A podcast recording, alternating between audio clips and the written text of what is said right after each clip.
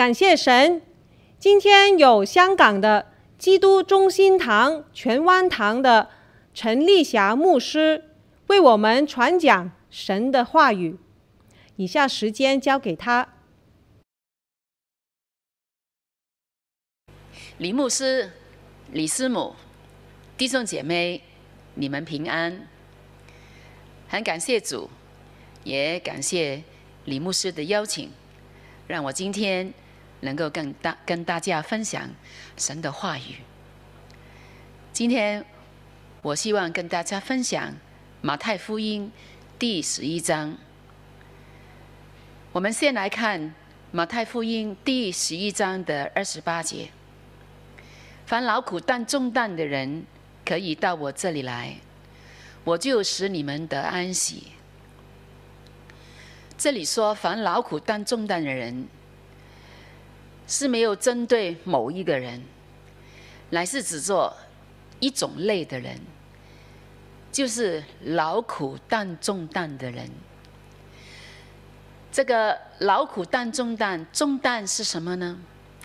以前我喜欢这一节经文，我看见劳苦重担的时候，我都想到自己，我自己的劳苦，我自己的重担。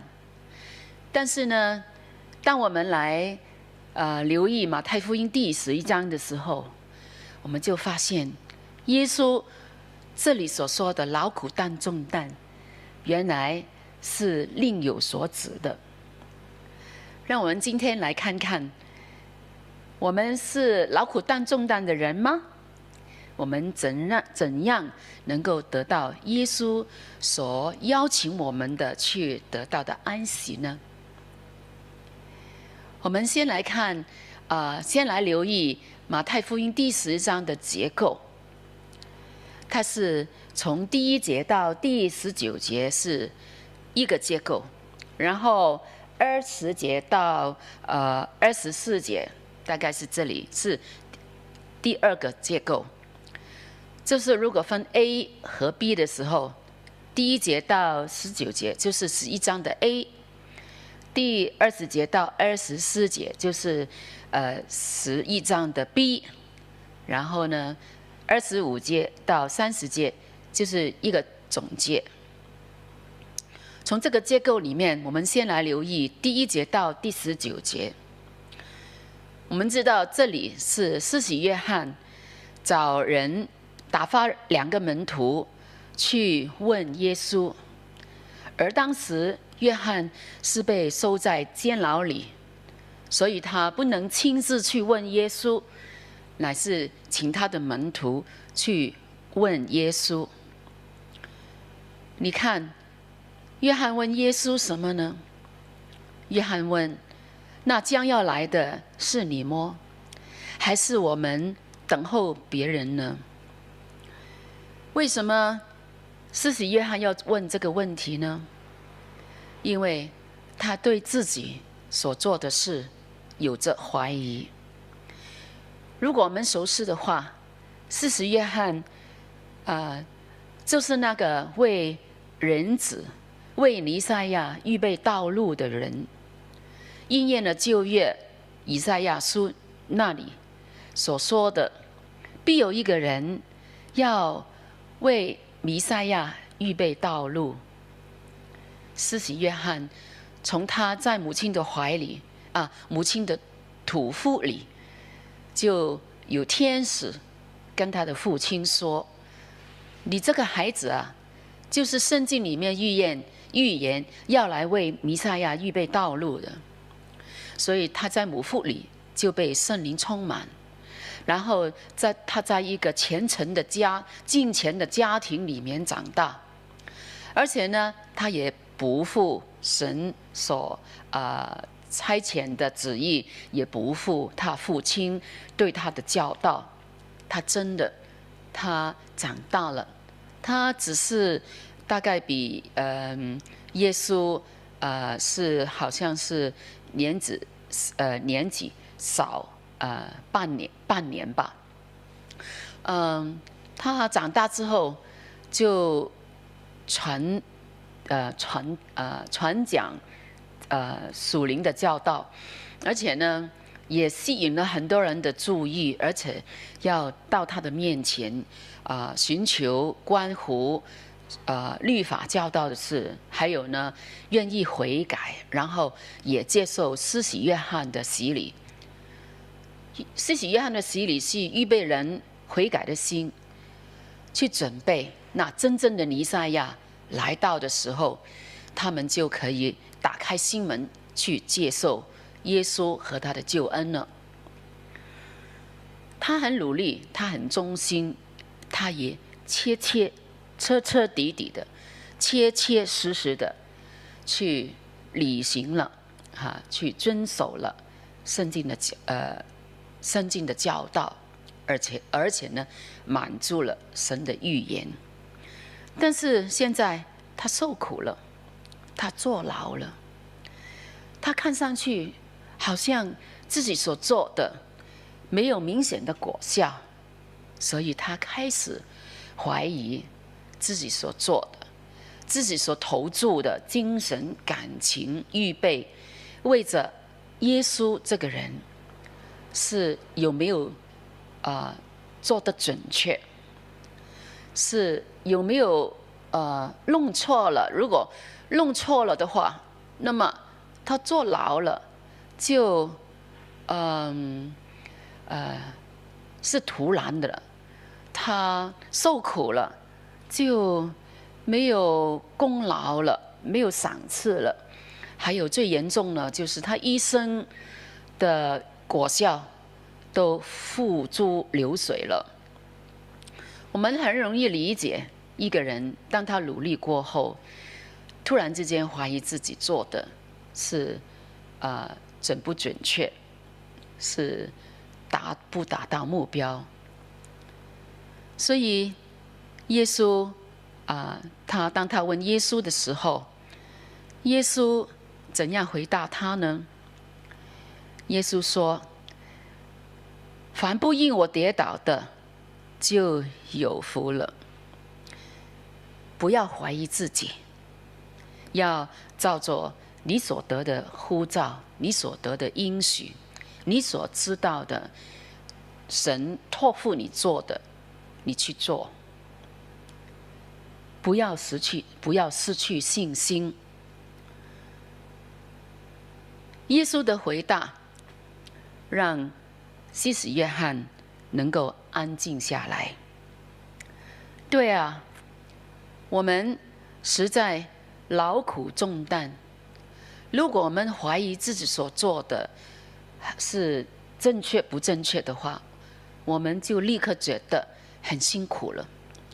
如果我们对自己所要遵循的使命失去了信心，我们立刻也觉得。所做的事格外的辛苦。记得我们毕业的起初几年，有时候真的会软弱。我们的软弱是在哪里呢？就是我们看见跟我们年纪差不多的朋友，他们都有社会上美好的前途，他们都在高位上，他们都赚到。很多的呃金薪水，但是呢，我们我们就显得很卑微，呃，显得好像做工没有果效，甚至有时候被人给人误会了，呃，给人诽谤了，或者是呃别人对我们不够尊重啊，我们也觉得是受苦了哈。我们觉得这样的受苦，这样做值得吗？耶稣真的是呼召我们做这件事吗？如果我们没有做传道，那么我们现在可能已经呃在高位上，已经是跟那些人一起在呃一楼一流享受的地方啊、去享受美味，为什么要这么受苦呢？啊！当我们怀疑自己的使命，觉得自己有没有做得正确，啊，怀疑失去信心的时候，我们立刻就劳苦重担了。从施洗约翰的身上，我们就看见这一类劳苦重担的人。我们有没有这样的经历呢？我有，我相信你们也有同样的经历过。所以耶稣说：“凡不因我跌倒的，就就有福了。不要失去信心，要认定。”神的呼召，认定我们人生的使命。如果你没有使命的话，你的劳苦重担是别的，你的劳苦重担啊，一生都可能不能解决。因为我们的人生里面，从从小从年年幼到年长，你发现总是有。呃，不停止的劳苦重担，所以呢，圣经里面所说的劳苦重担是可以免去的。这个可以免去的劳苦重担，现在我们知道了，就是我们认定我们人生的使命，听清楚神的呼召，相信神的应许，不要失去信心。那么，我们的工作，我们的生活。我们的侍奉，甚至我们所做的选择，尽管有时候觉得劳苦重担，但是当我们认定，当我们恢复信心的时候，这个劳苦重担的感觉就没了。然后我们继续下看下去，当那两个门徒走了以后，耶稣继续的跟众人啊、去讲。下去，也是关乎西西约翰的。他说：“你看这个人，他介绍西西约翰，他怎么样介绍他呢？”耶稣说：“他比先知大多了。”我们知道十一章一开始的时候，西西约翰所表达的是他对耶稣的疑惑、失去信心。但是我们看见整段经文。耶稣没有一点的责怪，没有批评，没有啊、对他有教训啊，你这个人呢，真是太令人失望了。没有，耶稣没有呃呃生气啊，对西西约翰生气，他反而肯定西西约翰。对呀、神的肯定，让我们的劳苦重担都消掉了，对吗？有时候我们服侍服侍别人的时候，我们有没有这个经验？很疲累，觉得有很多方法都好像帮不到他。最困难的就是。啊，换回来了，换回来的了，可能是我们服侍的人，这个服侍的对象，他可能误解我们呢，埋怨我们呢，或者是我们觉得这个分方法很好啊，但是他立刻的就拒绝，我不要。哎呀，我们真的觉得很委屈，我是来帮你的，我没有收你钱。你什么钱都没有给我，我一分钱都没有收，我得不到什么益处，但是你却给我脸色看，你黑脸的，还有呢，你埋怨我，还有呢，你拒绝我，还有甚甚至甚至你觉得我用的方方法让你不舒服，那么我是什么人？我是你什么人？我为什么要受这个委屈？哈。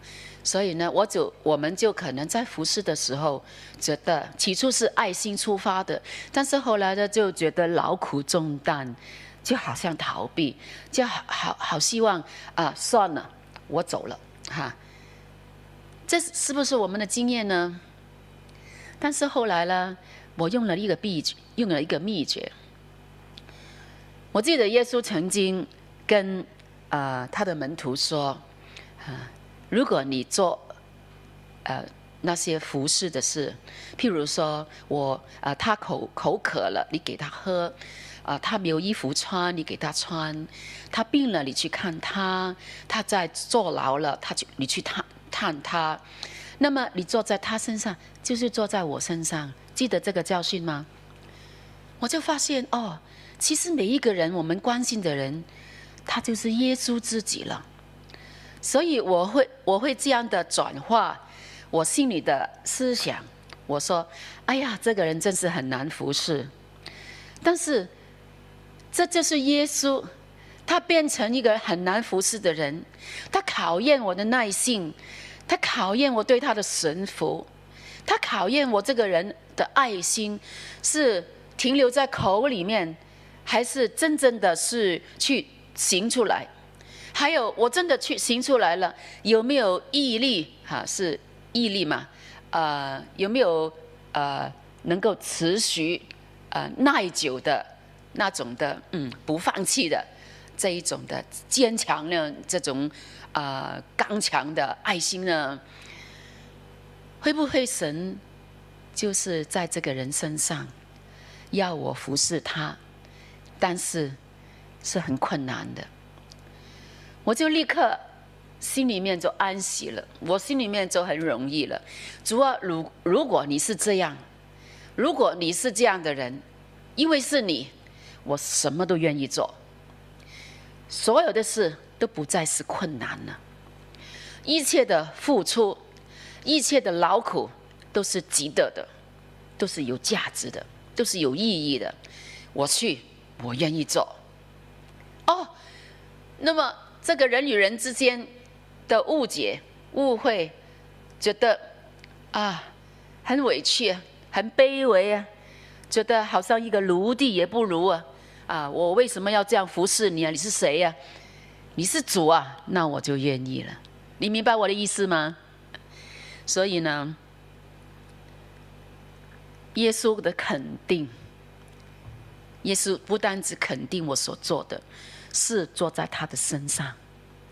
耶稣也肯定我的劳劳苦，我的重担，他知道。如果是他，他。早已经愿意这样做了，他已经这样做了，何况我呢？啊，所以我觉得我的劳苦重担就没了。还有呢，耶稣也说，这个人所做的是应验了圣经所说的：“我差遣我的使者在你面前预备道路。”所说的就是这个人。啊，圣经里面。充满了啊、教导，充满了预言，充满了神对人的期待。他寻求一个人，能够为他所差来的尼赛亚预备道路。终于，这个人出现了，终终于有人愿意了，终于有人这么愿意合乎神的旨意，去这样的去奉献自己的人生。圣经里面啊、所呃所预言的，所教教导我们的，让我们认识神希望怎么样的人能够为他预备道路。你能够啊、愿意成为这样的人吗？你愿意为神预备道路吗？你愿意被神差遣你吗？施洗约翰就是这样的人。虽然他怀疑，虽然他失去信心，虽然他坐牢了，觉得人生的果效会不会就这样的没有结果啊的死去，没有结果了，他的人生会不会落空了？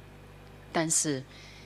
其实他在神的眼中，就是神所需要的人，他就是神所期望的人。但我们知道，我们所做的，就是神差遣我们去做的，我们所预备的，就是神要我们去做预备的。那么，我们就不觉得是劳苦重担，而且呢，非常光荣，对吗？我们心里的怀疑，需要念圣经，去坚固我们的信心。我们可以东东问西问，我们可以问许多人的意见，但是总比不上去问问圣经的意见。所以，西西约翰的问题，有就让圣经来解答。所以耶稣说：“经上记着说，圣经里面所说的，就是这个人。啊，圣经，圣经能够解答我们心里面一切的疑惑，胜过所有人的意见。我不是说不需要问别人。”我们有好的牧者传道，有属灵的弟兄姐妹，我们可以请教，我们可以交通，我们可以祷告，一起寻求。但是我太多的经验，就是有时候啊，听听到很多的的答案，听到很多的呃意见的时候，我心里还是不能平复，最后。我还是好好的念圣经，我的心就伏在神的面前。在二零一九年、二零二零年的时候，香港以至全世界都遭遇非常、非常的翻天覆地的一种的啊、混乱、打击啊，没有一个人。曾经有类似的经验，能够可以用得着去面对二零一九、二零二零年在香港所发生的事。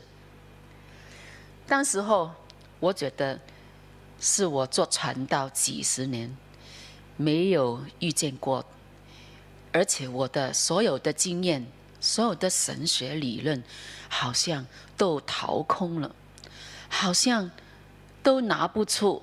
让我知道怎么样去回应当时候所发生的问题。所以每一个每一个礼拜，当我要讲道的时候，当当我要面对弟兄姐妹的时候，我真的整个礼拜我都呃跪在神的面前，苦苦哀求。我真的没有严重，我没有夸张，我真的在神的面前。苦苦的哀求神啊，你的意见是怎么样？你的教导如何？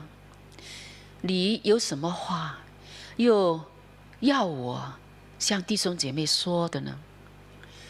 我有时候觉得自己说错了，我觉得我讲的道不正确，我很害怕，我不能凭自己凭自己去分析。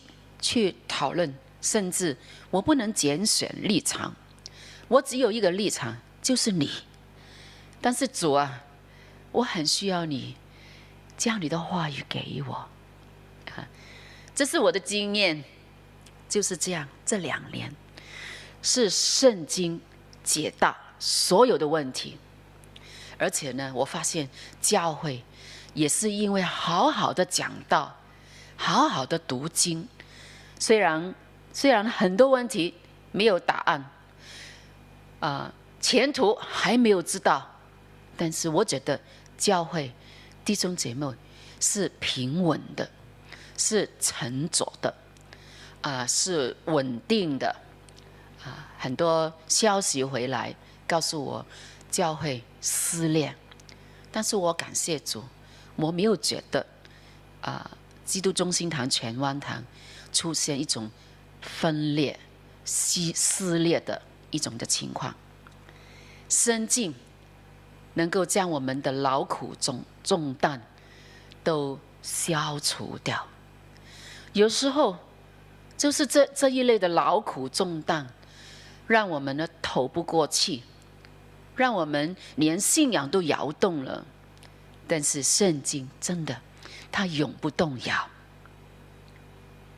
然后耶稣又说：“我要用什么来比喻这个时代呢？这个时代是一个不能打动、不能感动他的一个时代。耶稣说，就好像孩子坐在街市上，招呼同伴，说：“我向你吹笛，你们不跳舞；我向你举爱，你们不捶胸。”这是什么意思呢？这个时代你是不能感动他的。这个吹笛就是有好快乐要赞美的事，但是你们不觉得没有认同、没有共鸣，有什么好赞美？这这个时代就是捶胸啊，就是举哀，举哀就是有很多事情很苦啊，很悲哀，很。忧伤，很危险，很值得你去关注，啊，去苦苦的哀求神。但是呢，这个时代的回应回应就是，我不觉得危险，我觉得很平安，我自己感觉感觉很好啊。这个时代就是都是人人呢都比较是觉得很注意，我感觉良好。就什么都不关，跟我没关系。我觉得感觉良好，所以这个时代呢，耶稣的比喻是说，这是一个不容易感动的的时代。施洗约翰不能感动这个时代，因为他来了不吃也不喝，人就说他是被鬼附的，他们没有感动。耶稣来了。又吃又喝，与那些罪吏，与那些嗯呃犯罪的人又吃又喝，跟他们啊、来往，为了要教导他们明白属灵的事。但是呢，看见的人没有感动，他们说耶稣是贪食好酒的人，哦，贪吃好酒的人。这是一个金钱不能打动人心的时代，好绝望，对吗？但是后来耶稣又说：“但智慧之子总以智慧为事。”这一句话是不容易解释，但是简单来说，就是除除非。有从神而来的智慧，神赐这个人有智慧，他就明白，施洗约翰所做的是正确的，耶稣所做的是正确的，他才能真正成为一个啊认识神、跟从神、对神有感动、懂得回应的人。这个时代，除非有神的感动，除非有神的所赐的智慧，否则他不能辨别什么是正确的。你认同吗？所以，施洗约翰他自己不能分辨的时候，神透过耶稣给他智慧，让他得到安息。尽管这个时代都翻转了，都沉落了；尽管我们所走的路是孤单的，没有人认同的；尽管我们的金钱根本不能打动人心，但是神，我们还有神。只要神赐给人有智慧，这个人终有一天能够明白。能够心灵被感动，能够明白什么是正确的，然后跟随耶稣。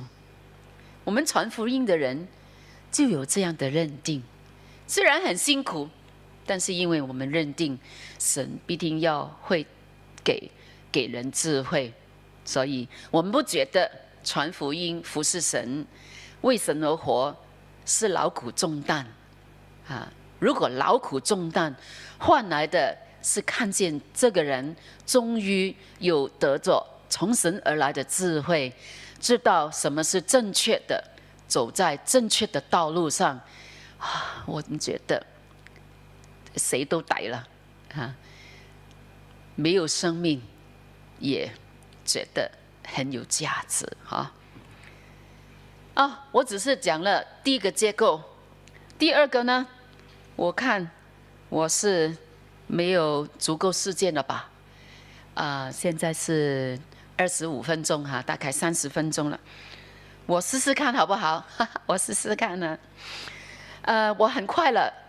来简单交代一下，二十节到二十四节呢，就是耶稣责备呃一些城市，耶稣责备嗯哥拉顺、哥拉顺，还有呢责备伯赛大，好，还有呢责备加巴农，好，这三个城市是在北面，是在加利利省里，加利利省里面的一些的城市。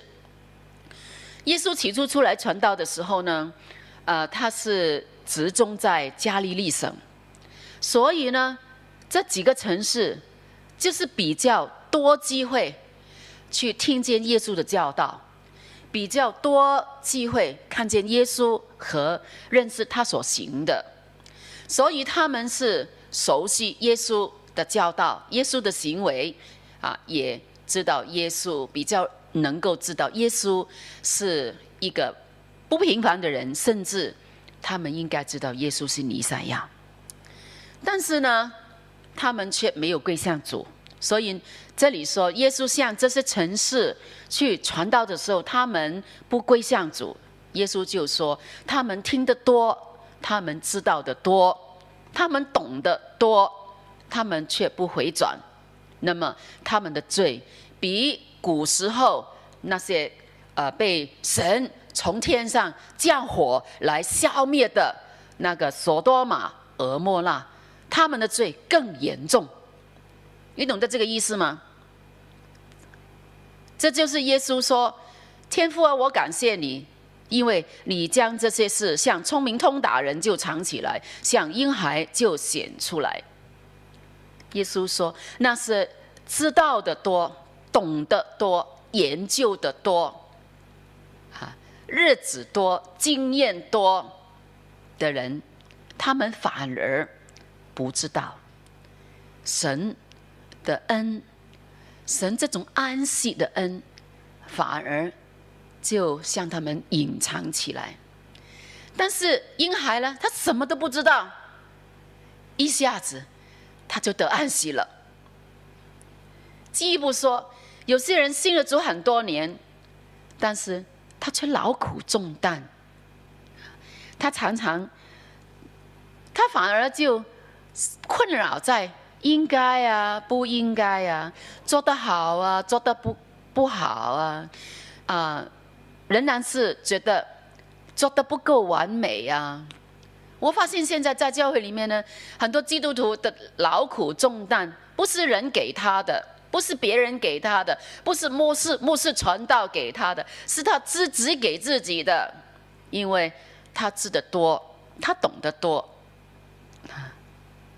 他想来想去，还是觉得自己应该做的没有做，不应该的做的做了，啊，做的不够完美，做的不够好，都是自己不好，啊，这一类的人在教会很多哎。你是不是这样的人呢？啊，所以你劳苦重担喽。啊，耶稣说，像那些聪明通达人，你觉得你很聪明通达吗？你劳苦重担就因此多了，回转转，回转变成孩子吧。好像一个什么都不懂的人，神说我就相信，那么反而容易。反而容易安息，啊！如果你知道犹太人他们得不到安息的情况，你就真的可怜他们。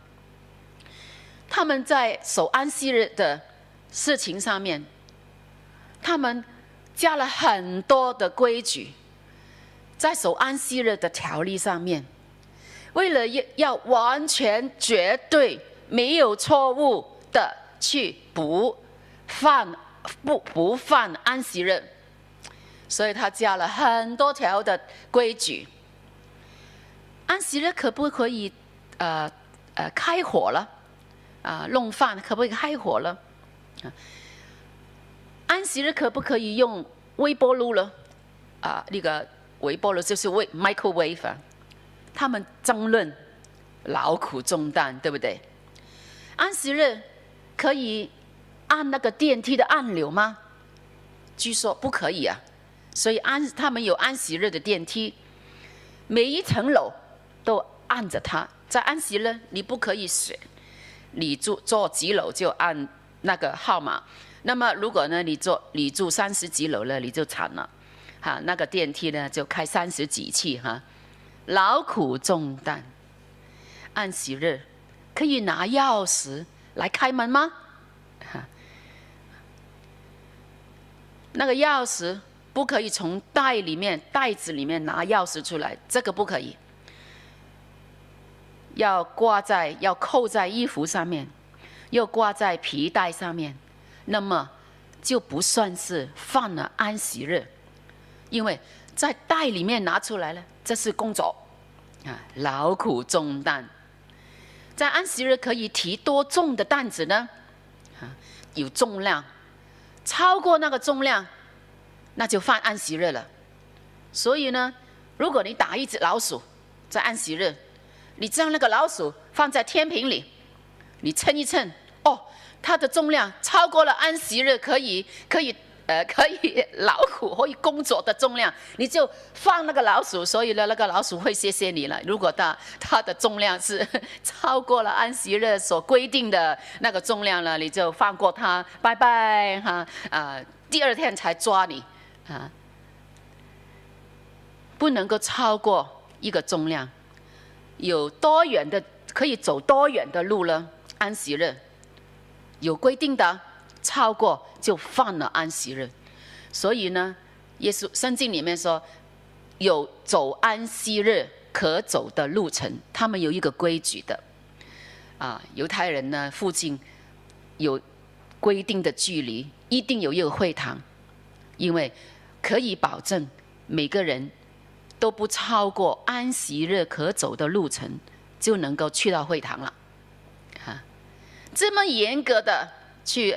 要求的安息日可以可以点麦水，可以蘸那个麦水墨水来写字吗？哈，不可以，这个动作是就是工作了，哈，所以呢，他们就用签纸币，哈，用原子币，哈，自动墨水，你看他们多了，加多了很多规矩，为了不要犯律法，但是。劳苦重担，耶稣说：“那些聪明通达的人，他不懂，其实安息是很容易得到的。你就回转像孩子，啊，像孩子的父亲怎么说，你就怎么做。所以耶稣说：除了父，没有人知道子；除了子和子所子所愿意指示的，没有人知道父。”你就好像好像孩子一样，知道父听父亲的话，听了就去做，那就安息了。尽管你做得不好，尽管做得不完美，那么父亲也知道了。耶稣说：“我心里柔和谦卑。”他自己是判定律法的人，但是他自己也将自己放在律法律法以下。去遵守，他真是一个谦卑的人子。他那种神怎么说，父亲怎么说，他就怎么做。他这样的去遵守，啊，所以你们就学我的样样式就可以了。啊，我的轭是容易的，我的担子是轻省的。就好像摩西在摩西五经说，特别在申命记说。神的律法是容易遵守的，是不难的，也是这个意思了。所以，我们遵守神的吩咐，按照他所教导的去行，认定他的呼召，相信他的应许，知道他对我们的肯定，而且信靠他，与我们同在，他会赐福我们所做的一切事。那么，这样的去遵守，这样的去跟从，就是耶稣所说的轻省和容易了。弟兄姐妹，啊，今天就让我借着这个机会，跟大家去分享啊这一章经文里面我体会的安息，希望能够祝福你们。我也学这一种的安息。就是好好的念圣经，好好的回到神的话语里，相信、依靠、遵守，而且呢，知道神会赐福我们所做的一切，不会突然。